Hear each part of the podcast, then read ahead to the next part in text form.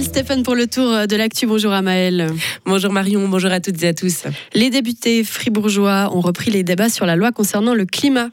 Ce texte avait été renvoyé au gouvernement en février dernier et hier, l'UDC a une nouvelle fois tenté de déplacer les discussions et de les reporter après les votations fédérales du 18 juin. Mais une majorité du Grand Conseil a balayé cette demande. À la fin de la matinée hier, on a demandé à Alexandre Berset, député vert, ce qu'il retenait de ces débats. Je retiens que la majorité du Grand Conseil a accepté de garder l'objectif de zéro émission nette pour l'administration à 2040. On estime que l'administration doit vraiment être, euh, être exemplaire. Et puis si euh, elle ne parvient pas à réduire toutes ces émissions pour euh, les chauffages de ces bâtiments et puis pour, pour les émissions de ces véhicules, on n'y arrivera pas. Donc ça, on est vraiment heureux que ça puisse persister. Hier, la gauche a essayé en vain de faire passer plusieurs amendements, comme l'introduction de la notion d'équité sociale ou encore la mise en œuvre d'une politique industrielle intégrant la transition énergétique. Les débats reprendront lors de la dernière semaine du mois de juin. La variation du niveau des eaux de la Sarine a tué des milliers de poissons. 3000 zablettes ont été retrouvées mortes entre jeudi et vendredi. Les poissons se sont retrouvés piégés sur des bancs de gravier lorsque le niveau de la Sarine a baissé. Une descente due au turbinage de la centrale hydroélectrique de Lehelberg. Mais est-ce qu'une telle perte peut mettre en danger la biodiversité locale? La réponse de Sébastien Lauper, collaborateur technique au service cantonal des forêts et de la nature. C'est surtout un problème de, respect de l'animal, de dignité de l'animal, plus qu'un problème de conservation des espèces. La blette n'est pas une espèce menacée au niveau fédéral, ni au niveau cantonal.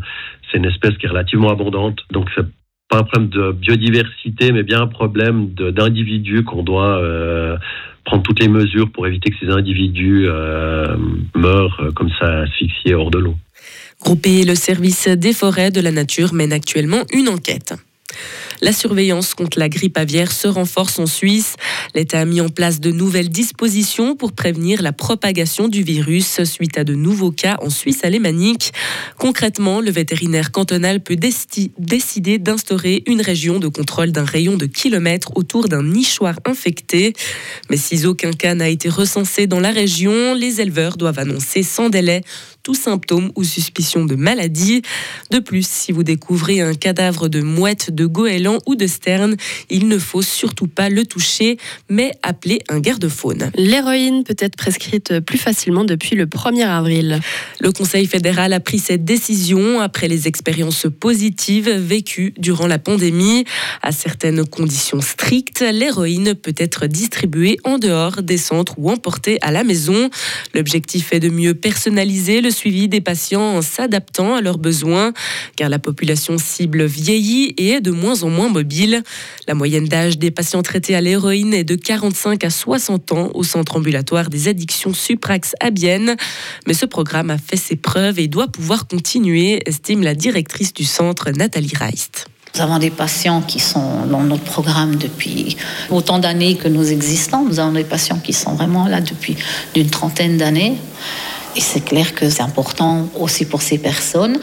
Et ça ne veut pas dire qu'il n'y a plus d'héroïne qui est consommée. C'est clair qu'il y a des fameuses drogues de mode, mais la dépendance, elle restera toujours et l'héroïne, elle restera toujours aussi. Aujourd'hui, en Suisse, environ 1700 personnes bénéficient d'un traitement à l'héroïne. Cela représente 8% des patients dépendants aux opioïdes. La Suisse va siéger dès mercredi prochain pour trois ans au Conseil exécutif de l'OMS. Elle va se retrouver aux côtés d'États comme la Syrie, le Yémen et l'Afghanistan, où la santé a été affectée par les conflits, mais aussi auprès de la Corée du Nord ou encore de l'Ukraine, qui font partie des dix nouveaux membres validés. Une élection qui n'a pas été sans rebondissement, avec la Russie qui regrette ce nouveau Conseil exécutif. Au Guatemala, l'impartialité des institutions est remise en question. L'écartement de plusieurs favoris à l'élection présidentielle sème le doute.